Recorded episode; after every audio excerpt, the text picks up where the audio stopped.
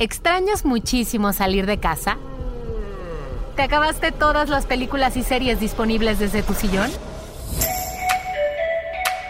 Si quieres vivir una experiencia cinematográfica con toda la seguridad para ti y tu familia, ven al Autocinema Santa Fe y disfruta de algunos de los mejores clásicos del cine en un formato único, moderno y entretenido.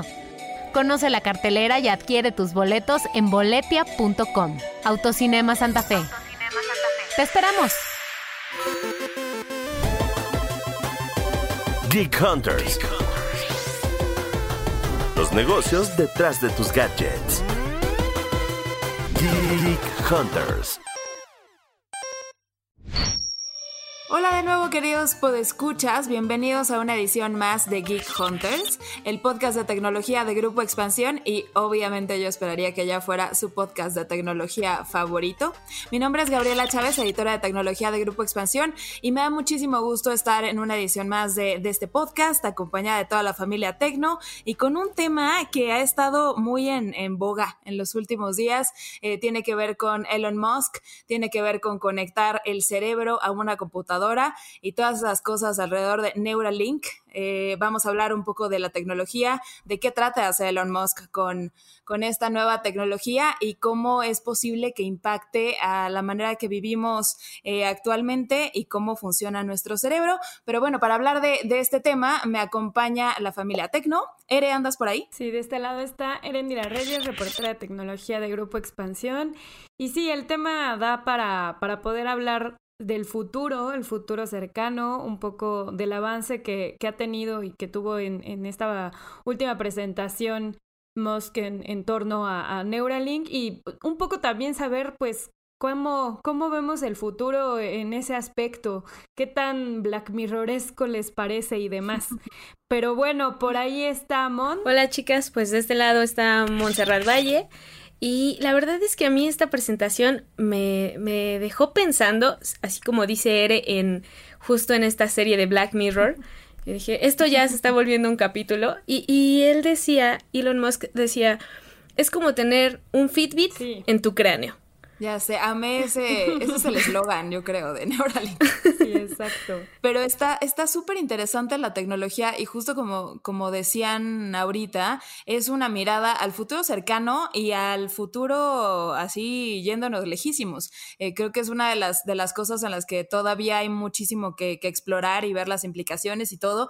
Pero bueno, antes de, de que nos, nos metamos de lleno en el, en el tema, nada más eh, recordarles a todos nuestros podescuchas nuestros queridos Geek Hunters, que pueden leer todo el contenido del equipo de tecnología en expansión.mx diagonal tecnología y en las redes sociales de expansión. Estamos en Twitter, en Facebook, en Instagram como expansión MX y a mí me pueden seguir en Twitter como arroba y en Instagram como arroba y les agradecemos muchísimo que los últimos días, y de hecho este tema salió por recomendación de alguien por ahí, que les preguntamos qué querían que, que habláramos en el podcast y así fue como rebotando, eh, llegamos a, a, este tema y les agradecemos muchísimo estas interacciones y que nos cuenten de qué más quieren que hablemos y pues nada, ahí los leemos y les damos seguimiento. ¿A ustedes dónde, dónde las pueden leer, chicas? En mi caso me encuentran en Twitter como Eresina Eresina y en Instagram como Eres Eresita y sí, en efecto, la verdad es que todos los comentarios son bienvenidos, el feedback siempre es bueno.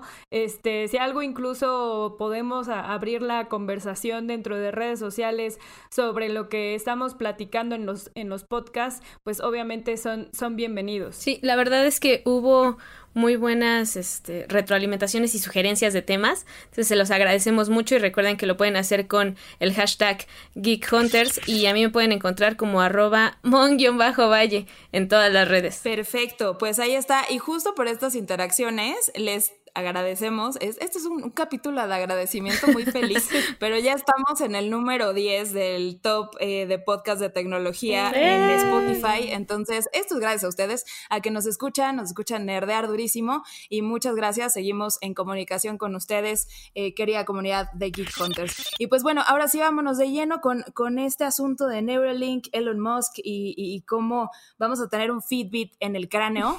Eh, ¿Cómo fue esta última presentación? Este, Ere, ¿cómo, ¿cómo, la viste? Pues eh, obviamente se vio sorprendente a nivel de, a nivel incluso de, de estar imaginando las demostraciones que, que, está teniendo Musk eh, y cómo, cómo hizo, vamos, la implementación. Hay, hay distintas opiniones como en toda la tecnología que se vuelve muy relevante y como le ha pasado a Musk en, en, en sus otras dos empresas, tanto en SpaceX como en el caso de Tesla, siempre promete como cosas que son en cierta forma inimaginables. Entonces, eh, la comunidad científica, la comunidad tecnológica muchas veces es eh, un tanto renuente y dice mm, no le vamos a creer tanto o no, no queremos como pensar que, que sí es posible. Pero bueno, en cuanto al avance que, que tuvo eh, con Neuralink en esta última ocasión, lo que hizo fue hacer una presentación acompañado de una cerdita que se llama Gertrude. Gertrudis. Y, sí, Gertrudis, exactamente. Entonces Gertrudis como tal eh, lleva conectado uno de los aparatitos, obviamente, que ya también avanzó en ese, en ese tema, ya es un, es un aparato más pequeño todavía, es como, como si fuera un, un clipcito, como un, como del tamaño casi de un curita, casi casi se, se alcanza a ver más o menos de ese estilo. Este, y bueno, lo conecta eh, y empieza a hacer la demostración.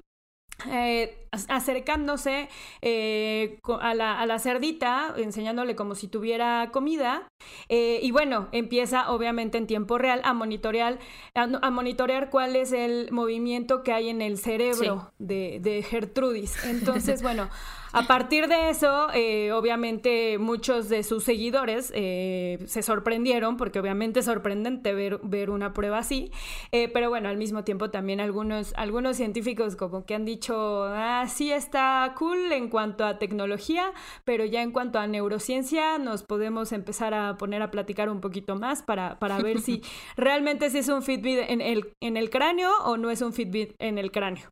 Entonces... A mí lo que me gustó mucho fue que o sea, la presentación de inicio te dice Elon Musk, esta cosa te va a ayudar a resolver tus problemas en el cerebro y en la espina dorsal principalmente, ¿no?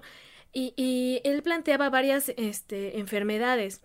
Incluso decía, todos en algún momento vamos a padecer en mayor o menor medida pérdida de memoria, pérdida de oído, ceguera o parálisis o depresión y su tirada es como que esta, esta tecnología a la larga pueda ayudar a este tipo de problemas, porque lo, lo compara al cerebro y a la cabeza con una caja con cables. Ok.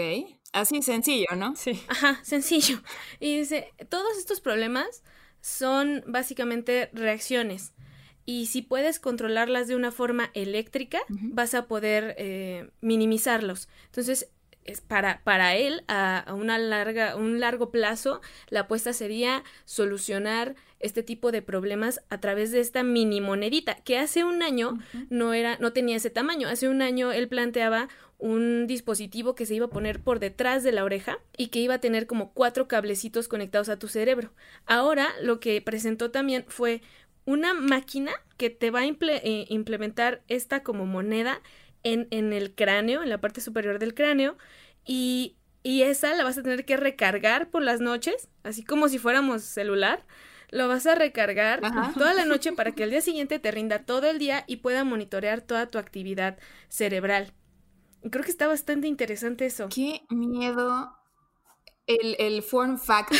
O sea, a mí, no, o sea, no sé, me sorprenden varias cosas. Uno, este, que Neuralink tiene existiendo desde 2016 eh, y para, uh -huh. para, vaya, en términos de, de, avance científico y de ingeniería, pues no es tantísimo tiempo en el que eh, esta compañía ha logrado avanzar tanto. O sea, del dispositivo que mencionabas ahorita, Mon, uh -huh. de, de ponértelo atrás de la oreja, a tener finalmente esta mini monedita que va a ir como un implante, ni siquiera como un gadget sobrepuesto sí. sobre, sobre la cabeza, se me hace un avance de ingeniería bastante, bastante impresionante en muy poco tiempo. Y digo que a la par, este, Elon Musk no ha dejado de hacer cosas para Tesla, pero SpaceX, pero, o sea, y tuitear y hacer podcast y mil cosas. Entonces, bueno, yo no sé. Anda en todo. Exacto. Este superhumano acá máximo multitask. Este, pero ya encontré las medidas del, de este pseudo Fitbit en el cerebro Ajá. y son 23 milímetros por 8 milímetros. Eso es una cosita de nada Sí. que va a ir implantado ahí en,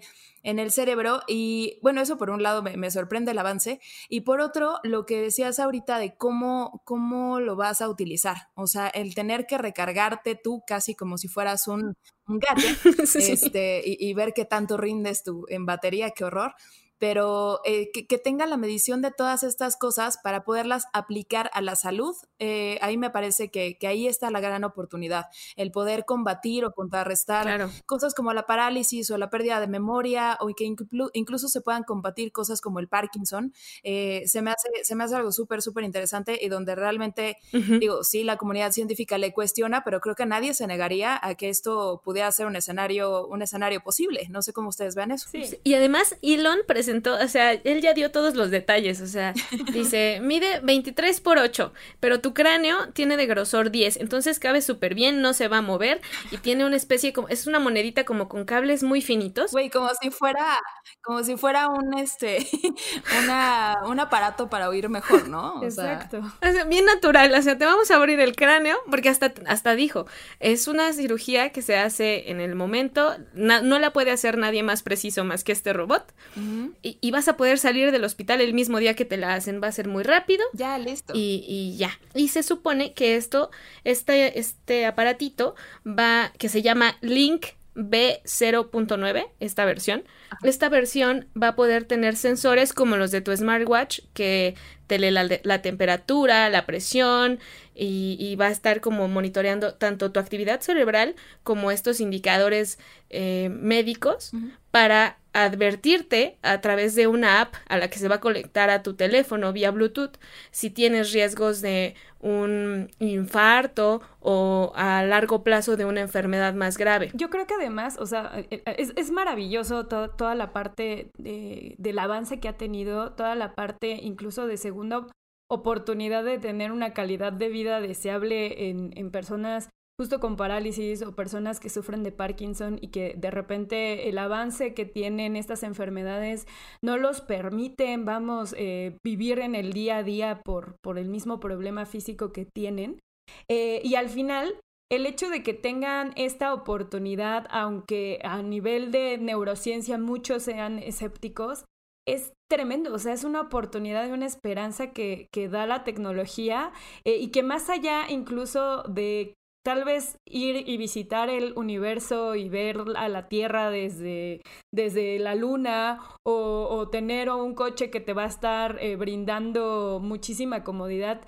En específico, Neuralink se me hace un, un proyecto que puede cambiar verdaderamente muchísimas vidas a, nivel también, además de alargar la vida del ser humano. O sea, porque justo cada vez se está perdiendo más la memoria, cada vez están teniendo más problemas de enfermedades eh, mentales y nerviosas, justo porque estamos viviendo más. Entonces es, es, es apostar por completo al humano del futuro. Y, eso me parece increíble, la verdad. O sea, es algo, algo que, me, que me entusiasma, pero que al mismo tiempo me da muchísimo temor.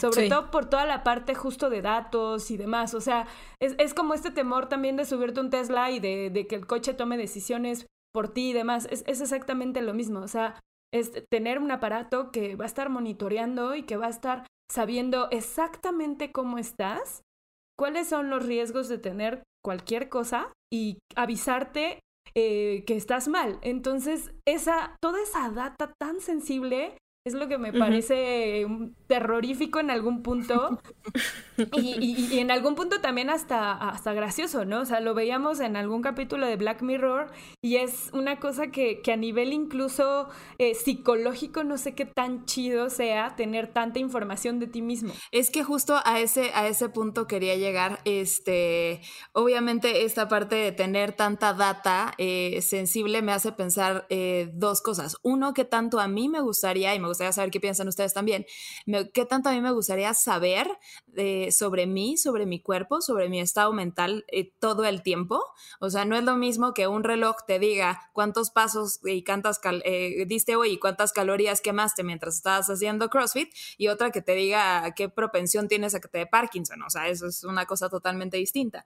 Y, este, y por otro lado, también eh, creo que el, mayor miedo o el mayor riesgo es eh, no tanto que tú lo sepas todo el tiempo y que lo puedas medir y que puedas tener un, impacto favorable en tu salud bien usado, pero que una empresa como esta, que tiene un conglomerado detrás, eh, y ya sea esta o, la apuesta por la salud que también tiene Amazon o, lo que sea, pero que una compañía tenga acceso y a, a, ver y a manejar tantos datos sensibles, ahí es donde a mí me da ese, ese pequeño terror que comparto con Ere, porque la, pues la privacidad, digamos que ya básicamente no existe, ¿no? Ya no pero también que, o sea, ¿qué tanto pueden hacer con, todo esto, no? ¿Qué tanto pueden moldear incluso eh, algún, algún tipo de, data o se puede sesgar o se puede, no sé, darle algún, algún giro que no, es, que no es debido? Pero le regreso a la pregunta, ¿a ustedes qué tanto les gustaría saber eh, de ustedes y qué tanto les gustaría que una compañía como, como Neuralink supiera de ustedes? Pues a mí, la verdad es que sí, la parte de privacidad yo también ya, ya la veo perdida, ¿no? Desde tu celular y lo que sea. Entonces, pues ya está en mi, en mi Apple Watch, pues ya, ya qué más, en ese tipo de, de datos de salud, ¿no? Pero los que, los que me llaman más la atención son todos los datos cerebrales, que era lo que veíamos con Gertrudis, la puerquita, eh, que, que esos nada más eran como la respuesta al estímulo de darle de comer era como unas gráficas que marcaba, o sea, ciertos picos del, del, del animalito y cuando el animalito eh, comía, se movía y, y pues esa parte de, quiero saber como de, ¿para qué va a servir toda esa data cerebral. Exacto, es que ahí está, ahí está el, el asunto del, de los datos sensibles y lo que decía yo ahorita de no es tanto de que estén, que estén ahí, o sea, la privacidad ya, ya a estas alturas, pues pues da lo mismo un poco. Sí. Pero, este, ¿qué se puede hacer? Con, con, con, esta información de qué áreas del cerebro se prenden o, o, reaccionan a tal o cual estímulo. Eso es lo que podría ser bien llevado o muy mal llevado puede controlar cosas también, sí, Exacto. Pero la parte de salud a mí sí me gusta. Digo, me, me, gustaría saber, oye, tienes un riesgo de que te dé un infarto y entonces poder cambiar mi estilo de vida eh, pues previo, ¿no? O, cuidarme un poco más. Esa parte está padre, pero la verdad todavía es algo que veo muy lejano. Sí, Porque sería una, una, tecnología muy cara. Y además ahí se plantea también otro, otro problema, o sea, que, que se viene arrastrando en general con toda la generación de ciencia, con toda la generación incluso de dispositivos, el acceso a, medicinas, el acceso a infraestructura médica y demás. O sea, creo que, creo que también esta, eh, esta data que se puede estar generando no la van a poder pagar muchos. Los que la quieran pagar, eh, obviamente van a ser para datos muy precisos. O sea, ni siquiera las mismas universidades o muchos de los científicos que están detrás de, toda la neurociencia actual eh, van a poder acceder a ver esos datos. Y eso es lo que también a mí me inquieta a nivel de que una empresa privada eh, tenga toda esta data y que no se sepa bien eh, qué es lo que están haciendo con, con esos datos. Y así, igual que, que pasa con todos los protocolos que tendría que haber de privacidad, todos los protocolos que tendría que haber en términos de ciberseguridad, también me parece que, está adelantándose demasiado a regulaciones que todavía no existen en algunos sectores, incluso como, como los autónomos, donde te dicen, ok, tú tienes que adecuarte a un protocolo global donde tienes que tener todos estos filtros para que ni dentro de tu mismo equipo puedan hacer vulneraciones a la privacidad ni puedan obviamente estar revisando cosas que no tendrían por qué estar revisando. Y teniendo como antecedente todo lo que ha pasado con las tecnológicas, todas las filtraciones que ha habido y demás, es lo que, lo que realmente me inquieta, porque al final del día es, lo, lo, platicábamos en algún momento hace, hace tiempo, que decíamos, nos van a hackear nuestras, o sea, nuestra memoria nos van a hackear nuestras. Es que sí, es, suena Black Mirror, tal cual. Máteme el recuerdo de este amargo amor. exacto, exacto, exacto, exacto. Y un poco en, broma hasta lo decíamos, eh, yo igual con mis amigos apenas platicaba de eso el fin de semana, y decíamos, si por sí hay una curva bien complicada, sobre todo para personas mayores, que son de los que más van a usar este tipo de tecnología, porque obviamente son los que tienen más enfermedades de este tipo. O sea, decirle a tu papá, oye papá, este, tienes que usarlo y tienes que ponerte, obviamente, tienes que cargar la batería y demás, y que obviamente en algún punto diga, oye, no manches, se me borró el lunes, que digas, chale, ¿y cómo hago el respaldo? Todas esas cuestiones ah. como a nivel de usuario suenan como súper así de, imaginación random y rara, pero la neta es algo que, que, puede pasar y que al final del día me inquieta muchísimo el, el, futuro ya eh, aplicándolo, ya ya viéndolo como en algo más cercano. Es que es esa parte de pensarlo como, como usuario, o sea, como, como si fuera un gadget tal cual, sí requiere de una curva de aprendizaje que va mucho más allá de los protocolos y de todo esto, que también me gustaría regresarme ahorita a ese punto, pero si te piensas como, como un cyborg, literal.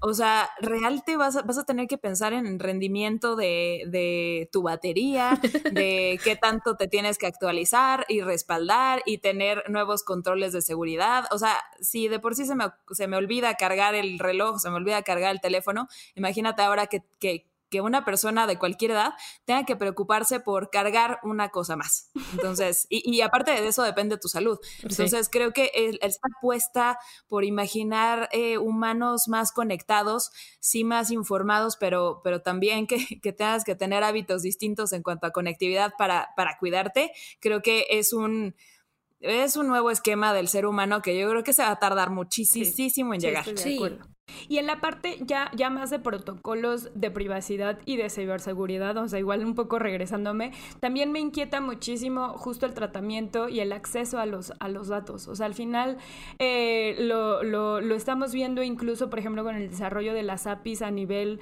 de, de lo que está pasando con el coronavirus en el mundo, eh, un poco como, como estas eh, grandes tecnológicas son las únicas capaces de tener la infraestructura para poder decir, voy a desplegar una actualización para la humanidad y que la humanidad pueda decidir si quiere saber o no si está contagiado de coronavirus o ha estado en contacto con alguien con coronavirus. Y es algo que suena maravilloso, o sea, que dices, qué padre, el, eh, se pueden traquear ese tipo de cosas, se puede traquear con quien estuve en contacto en un nivel de seguridad sanitaria. Pero si ya te pones a pensar en toda la información que pueden tener al nivel de pueden traquear con quién estuviste, dónde estuviste, a qué hora estuviste, cuánto tiempo estuviste, es cuando dices, híjole, eh, ya, ya no suena tan bonito. Y ahora a un nivel cerebral es cuando ya me entra este pánico. Exacto. Este, en cuanto a los, los protocolos, hay que, hay que pensar un poco de, todo esto, pero, pero bien decías ahorita, ¿no? O sea, hay que, hay que esperar y creo que esta plática eh, es, es, mucho de, comentar qué está sucediendo, qué se está diciendo por, por todos lados, pero, pero poner ahí algunos, algunos destacados en los puntos de, de lo que falta para que esto, esto sea una realidad de consumo eh, o que realmente tenga un impacto en la, en la salud. Eh, como, como bien decía Seré, creo que falta mucho y, habrá, que, habrá que ver eh, qué, tan rápido se avanza hacia allá, pero que se creen protocolos internacionales de, vaya, de, cómo se tienen que usar esas cosas, a lo mejor como un, como un framework, como un, un, marco, a lo mejor no tan estricto para que, para que permita la, innovación y que esto siga, siga avanzando, pero sí global, para que esto se, pueda implementar en cuanto a reglas de salud, ver si lo va a usar la industria privada, si se va a meter gobierno, eh, qué más se puede hacer sobre la misma plataforma. Y yo creo que viendo lo jugoso del mercado de la, de la, salud y de la salud conectada con inteligencia artificial, hace rato yo ya decía yo que, también Amazon quiere su partida del, mercado de salud y acaban de sacar hasta un gadget que se llama Halo, que también te ayuda a medirte y, y mil cosas. Creo que viéndolo, viéndolo como un jugoso negocio, eh, estos protocolos que son necesarios para que esto ya pueda ser una, realidad un poco más palpable, yo siento que van a avanzar mucho más rápido de lo que pensamos. O sea, yo no, yo no sé ustedes, pero pensando eh, tal vez un poco en cuánto tiempo esto pueda ser algo, algo ya comercial, eh, yo sí lo veo en menos de la siguiente década. O sea, Siento que esto está, está avanzando muy rápido, la coyuntura le favorece con la pandemia que estamos viviendo y el negocio se ve, o sea, le, se le ven unos ceros interminables. Pues por algo ya Elon es el tercer hombre más rico del mundo, ¿no? Exacto. Pero yo, yo creo que quizá una o dos décadas, él, él tenía inicialmente el plan de que este año se hicieran las pruebas, las primeras pruebas en seres humanos y ahorita hasta el momento solo se han hecho en varios cerdos. De hecho, además de Gertrudis, eh, hubo otra cerdita que presentaron que, estaba en una caminadora, que igual iban monitoreando. y a esa cerdita, que olvidé el nombre, se le, ya se le retiró el implante. Entonces él dice que, que todavía hay mucho como mucha elección, si tú te lo quieres poner, si te lo quieres quitar, pero también hizo en, en el evento un llamado a que eh, más empresas se unieran para hacer más barata esta tecnología e incluso llamaba a científicos e ingenieros a mandar eh, su CV para, para que trabajaran en Neuralink y en, en todo este proyecto. Entonces yo creo que quizá una o dos décadas ya podría ser algo pues que esté en nuestras cabezas. No sé cómo lo vean ustedes. Sí, de hecho yo coincido en que puede ser una o dos décadas. No sé si en esta década, pero definitivamente el avance tecnológico que, que hay eh, sí da pie para, para que esto pueda llegar más a, más a usuario, para que más empresas se sumen, porque además también en algún momento platicábamos en términos de lo que estos gadgets eh, pueden comunicar, no solamente en temas de solución eh, para saber cuál es cuál es, este, vamos, tu estado de salud, en un tema incluso de finanzas, de, seguros eh, de vida, de seguros este, de acceso a, seguridad médica, también es súper relevante saberlo porque obviamente eh, hay enfermedades que salen muy, muy costosas para los hospitales, que salen muy costosas para gobiernos y que es justo una oportunidad para que puedan obviamente invertir en tener algo previo que les pueda brindar información. Entonces, por eso, por eso el tema, el tema de, de que sí puede salir en, en, un tiempo menor, lo veo factible. No sé si en una década, yo apostaría como en década y media, dos, la verdad. A nivel personal yo lo veo así. Creo que yo soy la, la optimista de las tres en ese sentido, pero es que siento que la, coyuntura favorece mucho a la oportunidad de mercado y es algo que, dudo mucho que dejen escapar. Y ahorita Ere, Ere mencionaba un punto súper, súper importante que creo que justo abona a que esto se haga mucho más rápido de lo que pensamos y es el costo de las enfermedades y sobre todo el costo de las enfermedades mentales, el costo de las enfermedades crónico-degenerativas. Con la pandemia nos estamos dando cuenta de lo rebasados que están los sistemas de salud pública y muchos gobiernos para tratar este tipo de cosas. Aparte de la pandemia, tienen que tratar todo lo demás, que, ya queja a toda la, población global. Entonces, el hecho de que se meta una compañía privada, por más que nos dé terror los datos y que si nos controlan o no, o lo que sea, este, la oportunidad que tienen y lo que puede aportar el capital privado para todo este tipo de, temas es, es, mucho. Entonces, creo que esto puede, por un lado, acelerar eh, los marcos regulatorios, los, los frameworks que se tienen que poner alrededor de, todo esto. Eh, en cuanto a manufactura y desarrollo, creo que ahí no le veo problema. Yo creo que va a haber mucha gente que le va a, mandar su CV y, hace rato me metí a la página y sí, justo así como, ven y trabaja. Y lo mandaste. sí, yo soy súper neurocientífica. Este, pero está, está muy abierta la puerta, vaya, pues escuchas, ya saben, si se dedican a este tipo de cosas, ahí está abierta la puerta para trabajar con Elon Musk. Pero va a haber mucha gente que se va a querer sumar, eh, tal vez otras empresas privadas que se quieran también sumar a acelerar todo esto y todo esto era para argumentar que soy más optimista en el asunto, de que sí creo que en, en menos de dos décadas, o sea, en, una sola, creo que sí se puede avanzar lo suficiente como para que haya un, mínimo producto viable. Dios mío. Bueno, ya por lo menos la, la, adolescencia de muchos es posible que sí la puedan ver en específico que hicieron en borracheras y demás y todo. Entonces, pues bueno, está padre, eso está padre que, me, gusta, me gusta más pensar en, la idea romántica de que yo ya no tuve que ver esas cosas de mi adolescencia. Sí, o sea, no, la neta.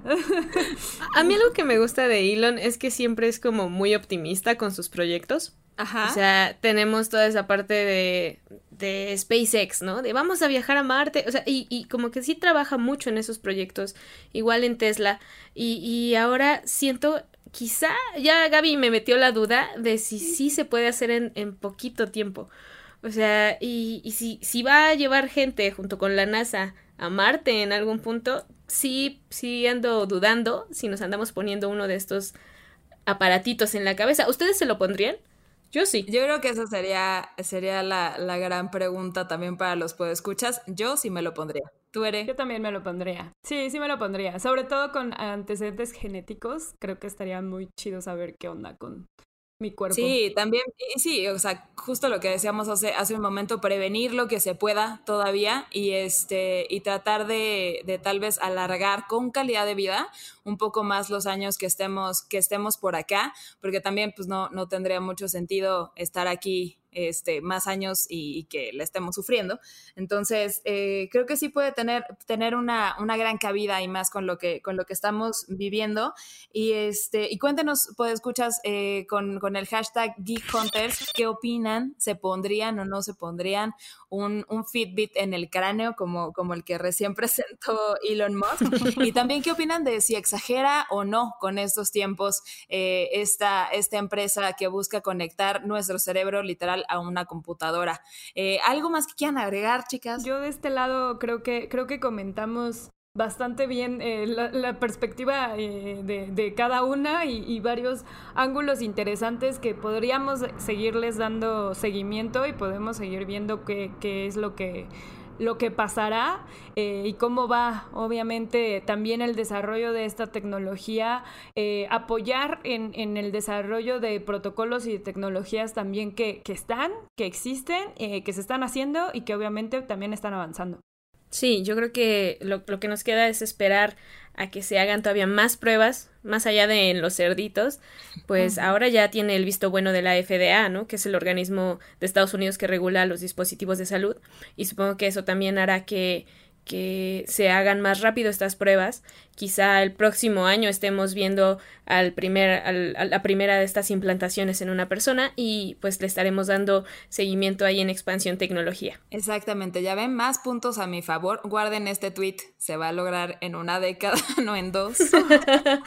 Está bien. Entonces, bueno, pues ya veremos cómo, cómo va esto. Coméntenos, como ya les decía, pues escuchas con el hashtag Geek Hunters todo lo que piensan alrededor de esta, de esta tecnología y también cuéntanos, síganos contando, eh, sugerencias sobre más temas que quieran escuchar en este podcast y ahí nos escuchamos, nos leemos en todas las redes de expansión.mx y nos escuchamos el siguiente jueves con más tecnología en Geek Hunters. Muchas gracias. Bye. Gracias. Bye. Geek Hunters. Los negocios detrás de tus gadgets.